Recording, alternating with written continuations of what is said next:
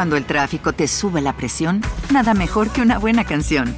Cuando las noticias ocupen tu atención, enfócate en lo que te alegra el corazón. Y cuando te sientas mal, un buen médico te ayuda a sanar. Sabemos que mantener tu salud es tu prioridad, también es la nuestra en Kaiser Permanente, donde trabajamos juntos para cuidar de todo lo que tú eres. Kaiser Permanente, para todo lo que tú eres. Kaiser Foundation Health Plan of the Mid-Atlantic Stay Inc., 2101 East Jefferson Street, Rockville, Maryland 20852. They now know the name of a woman who mysteriously drowned at a hotel pool in 1966. Her name is Jolene Hemme. This is a picture from her family. She was 17 years old in the summer of 1966. Niña desconocida ahogada. Palabras escritas en su lápida, lejos de casa, en una ciudad ajena, fue como la sepultaron, quedando bajo tierra todas las pistas que pudieran darle un nombre y una identidad, interrogantes que serían resueltas hasta más de 50 años después. 5 de julio del año del 66, la calidez de aquella tarde invitaba a los huéspedes del Rupert's Motel a disfrutar de la piscina, tomar el sol, refrescarse y pasar un rato agradable. En este lugar, ubicado a las afueras de la ciudad de Pecos, al oeste de Texas, trabajaba Sandy Moore, una chica rubia de 15 años, originaria de Clovis, esto en Nuevo México. Estaba pasando el verano ayudando a sus abuelos, administradores del establecimiento. Desempeñaba tareas como asear las habitaciones, servir mesas en la cafetería y sobre todo labores en el mostrador del registro. Usualmente los clientes que atendía eran trabajadores del campo, petroleros y choferes de camiones que recorrían largas distancias. Pero ese día en especial se había registrado el señor y la señora Russell Batuón, quienes se dispusieron a relajarse en el área de la alberca. Ella, de cabello oscuro y largo hasta la cintura, su piel color oliva, enaltecida con su bañador en color rojo puro. Él, notablemente algunos 10 años mayor que ella, rubio y delgado. Todo parecía normal y pacífico hasta que unas horas más tarde se escuchó un grito cubierto de agobio y desesperación. Era una trabajadora del lugar que atravesó los pasillos corriendo, llorando, asustada y totalmente conmocionada. Está muerta, era lo que decía, lo que dijo la empleada a Sandy, quien alarmada salió con rapidez a verificar lo que estaba sucediendo. Y ahí estaba una mujer flotando boca abajo en medio de la piscina, en la parte más profunda de aproximadamente 3 metros y medio. Sin pensarlo, se lanzó para sacarla del agua, pero falló dos veces en el intento. De inmediato, llegó un huésped y saltó para ayudar a la chica en el rescate. Entonces, entre los dos pudieron extraerla y al mirarle el rostro se dieron cuenta de que era la señora Batuón. Sandy realizó RCP y llamó a la ambulancia. Posteriormente, un empleado acudió a la habitación de su esposo, el señor Russell, a quien aparentemente se le encontró tomando una siesta. Luego de que se le notificara lo sucedido, acudió al lugar de los hechos, pero la chica ya se encontraba camino al hospital. Antes de dirigirse para allá, solicitó a la recepcionista Moore su tarjeta de registro explicándole que supuestamente la necesitaba para identificarse ante la policía y ella accedió. Deprisa el hombre se subió a su automóvil sedán de color oscuro y se marchó. Sin embargo, nunca llegó al hospital, donde su esposa fue declarada muerta. A partir de este momento las cosas se tornaron muy extrañas y se tuvo que dar parte a las autoridades. El alguacil del condado de Reeves, Vineos, se hizo cargo del caso e inmediatamente emitió una alerta de búsqueda para dar con el paradero de la hora posible sospechoso de asesinato, ya que el cuerpo de la víctima presentaba una lesión en su mejilla izquierda. Desgraciadamente la investigación se vio obstaculizada debido a que contaban con muy poca información. No había tarjeta de registro, modelo del auto ni número de placa. Todo lo que pudieron encontrar en la habitación fueron artículos personales como una blusa, un sostén y un par de pantalones. El nombre Russell Batuón se volvió una interrogativa, pues la única persona llamada así que se pudo encontrar fue un infante de marina en servicio activo, esto en Carolina del Norte. Todo parecía indicar que esta pareja había utilizado nombres falsos. Finalmente, y debido a que no se pudo determinar si dicha lesión fue causada antes de caer a la piscina o durante su extracción, su muerte se dictaminó como ahogamiento accidental y Neo procedió a iniciar una carpeta de investigación por homicidio. El cuerpo de la joven se llevó entonces a la funeraria Pecos, donde fue embalsamada y resguardado durante algunas semanas esperando que alguien se presentara para identificarlo. Los periódicos, por su parte, comenzaron a difundir la noticia del trágico ahogamiento, llegando a todos los rincones del país y al mismo tiempo llevando la expectativa a distintas familias de que pudiera ser un pariente desaparecido. Incluso hubo quienes viajaron desde muy lejos a Pecos para reconocer el cuerpo. Llamaban y escribían de lugares como Kentucky e Illinois para pedir información. Hasta que una tarde desde Odessa llegaron dos padres completamente afligidos pensando que podría ser su hija. Parecía que por fin se le daría una identidad a esta mujer, a esta chica, pero todo se vino abajo cuando llegaron los registros dentales sin coincidencias. Desolados e impresionados con el parecido de la joven con su querida hija, no tuvieron corazón para solo darse la vuelta e irse, sino que tuvieron un gesto que inspiraría a todos los habitantes. Crearon el Fondo Fiduciario para Niñas Ahogadas con el fin de poder pagar un funeral. Todos los residentes respondieron de la misma manera y comenzaron a contribuir con la causa. El director de la funeraria donó un ataúd de madera, los dueños de una tienda de ropa contribuyeron con un hermoso vestido azul y algunos más donaron para comprar una lápida que fue identificada como Niña desconocida ahogada. Por otra parte, se le ofreció también una ceremonia hermosa a cargo de un sacerdote católico y un ministro protestante. Esta niña no la conocemos aquí, pero ciertamente Dios la conoce. Si hay alguien en algún lugar que se preocupa por esta niña, que sepa que ahora está rodeada de amor. Fueron algunas de las palabras en su honor y en honor a sus seres queridos que, si bien estaban lejos, muy seguramente no habían dejado de buscarla en todo momento. Con el cariño de todos los habitantes del lugar, su tumba nunca estuvo sola, solían llevarle flores con regularidad, sobre todo Sandy Moore, quien había intentado rescatarla. Así pasaron los años, los años y se volvieron décadas y aquella joven seguía sin una identidad. Todo parecía indicar que las preguntas se quedarían en el aire, que nunca se sabría quién era, en dónde venía y por qué la única persona que la acompañaba se fugó sin dejar rastro.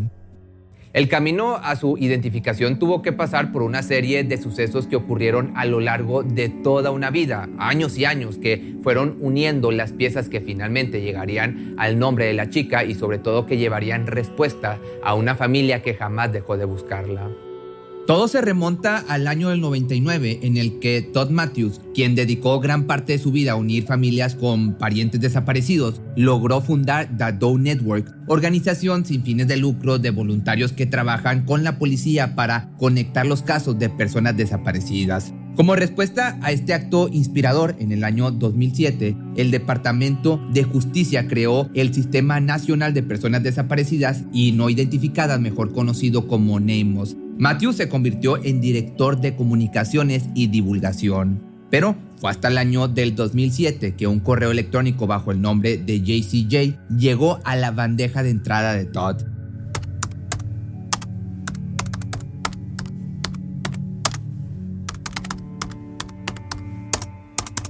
Inmediatamente se dirigió a recopilar toda la información sobre el caso y la ingresó a Neymos. Sin embargo, no había ningún informe que coincidiera con la descripción. Tal vez su familia no conocía esta base de datos o ya se había dejado de buscar a esta mujer. Así que luego de años sin datos relevantes se le solicitó ayuda a Mike Nance, quien desempeñaba la labor de director regional de Nemos, responsable de todos los casos de Texas. Cuando este se dio a la tarea de revisar datos en el año 2019, se dio cuenta que a diferencia de lo que decía su acta de defunción, esta chica no tenía 19 años, sino que probablemente era mucho menor, así que esta información fue enviada al Centro Nacional para Niños Desaparecidos y Explotados. Y finalmente, fue así como llegó la solicitud de reanudación del caso a la oficina de Lisa Tarango, jefe de policía de Pecos, quien con esto no dudó ni un segundo en hacerlo asegurando lo siguiente.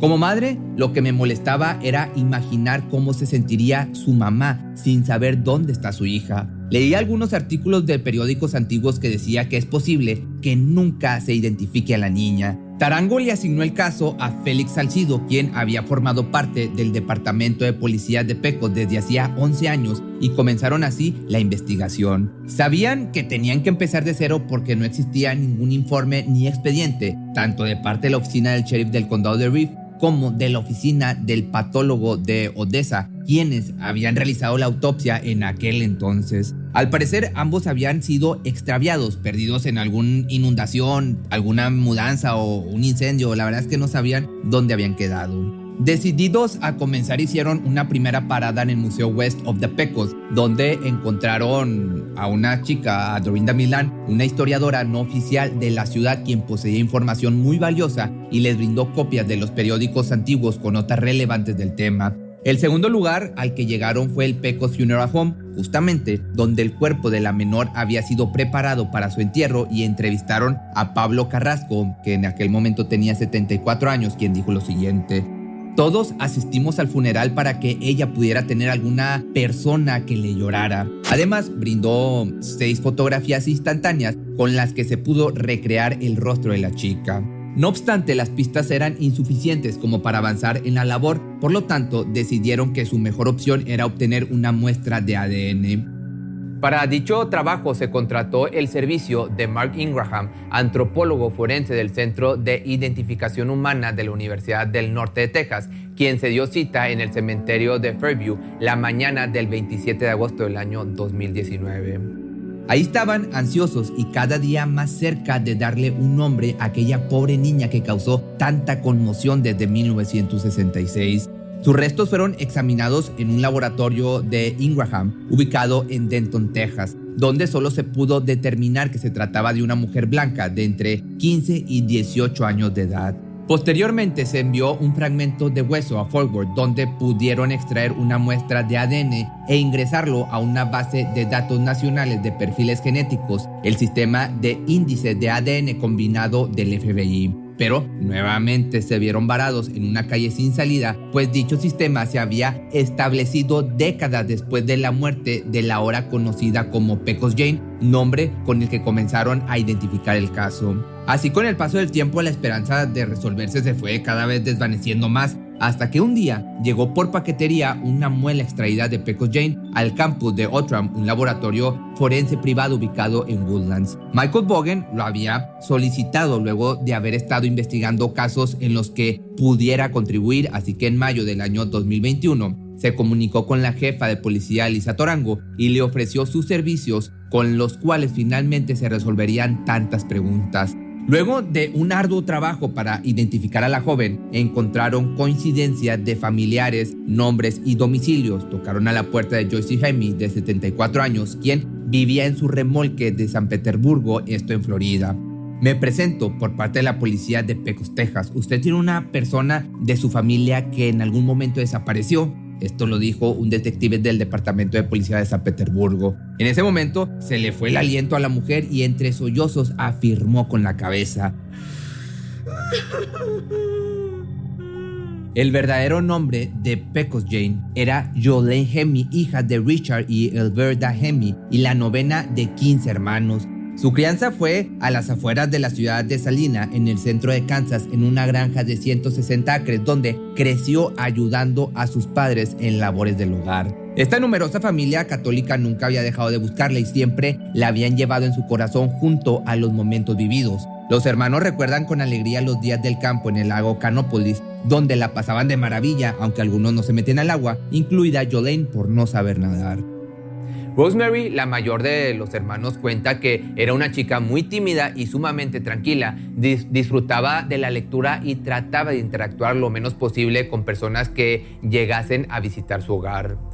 Ya para mayo del 66, al terminar la secundaria, se mudó a Kansas City, siguiendo a sus hermanas Caroline y Joyce, quienes ya tenían tiempo viviendo allí. Encontró dos trabajos, uno en el restaurante Deos Drive-In entre semana y otro en el New Way Drive-In los fines de semana. Su sueño era comprar una casa propia, un auto y seguir estudiando porque quería ser secretaria. Durante ese verano, Jolene conoció a un hombre en su trabajo. Sus hermanas no recuerdan el nombre, pero sí aseguran que se veía mucho mayor que ella, tal vez de algunos veintitantos. Lo describen como una persona por la que sintieron aversión en cuanto lo conocieron, pues se percataron de que no trataba bien a su pequeña hermana. Sin embargo, para el primero de julio del 66, la suerte de la familia estaba a punto de cambiar, pues ese día comenzó la agonía de no saber sobre su paradero. Al parecer, había salido a ver una película con su novio, pero jamás regresó y al chico tampoco se le volvió a ver. Sus hermanas la buscaron en sus dos trabajos, preguntaron con sus amigos, pero nadie la había visto. Entonces acudieron a la estación de policía donde les dijeron que probablemente había oído con su novio y que seguramente regresaría. Días después, o sea, hace el 3 de julio, llegó una postal a la casa de Joyce con una fotografía de la piscina del Hotel Flamingo y el siguiente texto. Joyce, bueno, me perdí. Nos vemos en un par de semanas, tal vez. Joe. Además, llegó otra similar a manos de su madre, Elverda, pero ella y sus hermanos dedujeron que de ninguna manera era su letra. La familia comenzó labores de búsqueda por su cuenta, repartiendo volantes por la ciudad, preguntando y tratando de investigar qué había sucedido, pues las únicas pistas que tenían en sus manos era la postal que presuntamente venía de Las Vegas, pistas que no los llevarían a ningún lado en los próximos 50 años. Incluso se llegó a especular que la pareja salió con ese destino para casarse, pero al verificar las licencias de matrimonio de Nevada en el año del 66, no se encontró ninguna información. Lo único seguro es que solo cuatro días después de haber desaparecido se registró en el Rupert's Motel, donde murió ahogada. Hasta la fecha se cree que el novio pudo haber enviado ambas postales y la familia asegura que él la asesinó porque era bien sabido que la chica no sabía nadar, por lo tanto seguramente ella no se metió a la piscina. Tratando así de reconstruir los hechos, otro dato salió a relucir pues Andy Moore recuerda haber visto vidrios rotos en los alrededores de la alberca. Y por otro lado, un detalle muy particular que se reveló hasta tres días después del incidente fue que en la planta del pie de Jolene estaba escrita Jolene cuyo significado asaltó la curiosidad de los investigadores, ya que familiares aseguran que sus amigos la llegaban a llamar Jolene. Surgieron las preguntas, ¿era solo una variante de su nombre? ¿Era Joe el nombre de su acompañante y fue una conjugación entre ambos? En realidad nunca se sabrá cómo esa chica llegó a ese lugar y por qué terminó en el fondo de la piscina y el misterioso hombre que la abandonó, quien ahora tendría más o menos unos 80 años. Y pues esto se lo llevó, el secreto se lo llevó a la tumba. Esta tragedia es recordada por los habitantes mayores de Pecos, Texas, y contada a las nuevas generaciones. En ese lugar la adaptaron y le brindaron un último adiós cálido y lleno de amor. Si te gustó este video no olvides seguirme en mis redes sociales y recuerda que me puedes seguir en mi canal secundario que es Pepe Misterio Choice donde estoy subiendo videos parecidos a estos pero más concisos y hablo también de temas de misterio paranormales. Cuando el tráfico te sube la presión, nada mejor que una buena canción. Cuando las noticias ocupen tu atención, enfócate en lo que te alegra el corazón. Y cuando te sientas mal, un buen médico te ayuda a sanar. Sabemos que mantener tu salud es tu prioridad, también es la nuestra en Kaiser Permanente, donde trabajamos juntos para cuidar de todo lo que tú eres. Kaiser Permanente, para todo lo que tú eres. Kaiser Foundation Health Plan of the Mid-Atlantic Stay Inc., 2101 East Jefferson Street, Rockville, Maryland, 20852. ¿No se merece tu familia lo mejor? Entonces, ¿por qué no los mejores huevos? Ahora, Egglands Best están disponibles en deliciosas opciones. Huevos clásicos, de gallina libre de jaula y orgánicos de Egglands, que ofrecen un sabor más delicioso y fresco de granja que le encantará a tu familia. En comparación con los huevos ordinarios, Egglands Best contiene la mejor nutrición como 6 veces más vitamina D, 10 veces más vitamina E y el doble de omega 3 y B12. Solo Egglands Mejor sabor, mejor nutrición, mejores huevos. Visita egglandsbest.com para más información. Atención a todos los amantes del terror. ¿Están listos para sumergirse en las profundidades del misterio? Pues les presento Archivos Perdidos, el podcast que explora las historias más escalofriantes de México. Archivos Perdidos no es solo otro podcast de horror, es una experiencia única que te lleva de la mano a través de historias como si estuvieras ahí mismo, viviendo los eventos junto con los protagonistas. La producción del podcast es impecable, con una narración cautivadora, efectos de sonido envolventes y una música que te sumerge en cada narración. Y si has vivido algo inexplicable, envía tu historia al correo archivosperdidos.genuinamedia.com y únete en este viaje a lo desconocido. Y no olvides también seguirlos en Spotify y Apple Podcast para no perderte ningún episodio. En resumen, si eres un amante de los misterios y las historias intrigantes, Archivos Perdidos es una adición, un complemento obligatorio a tu lista de reproducción.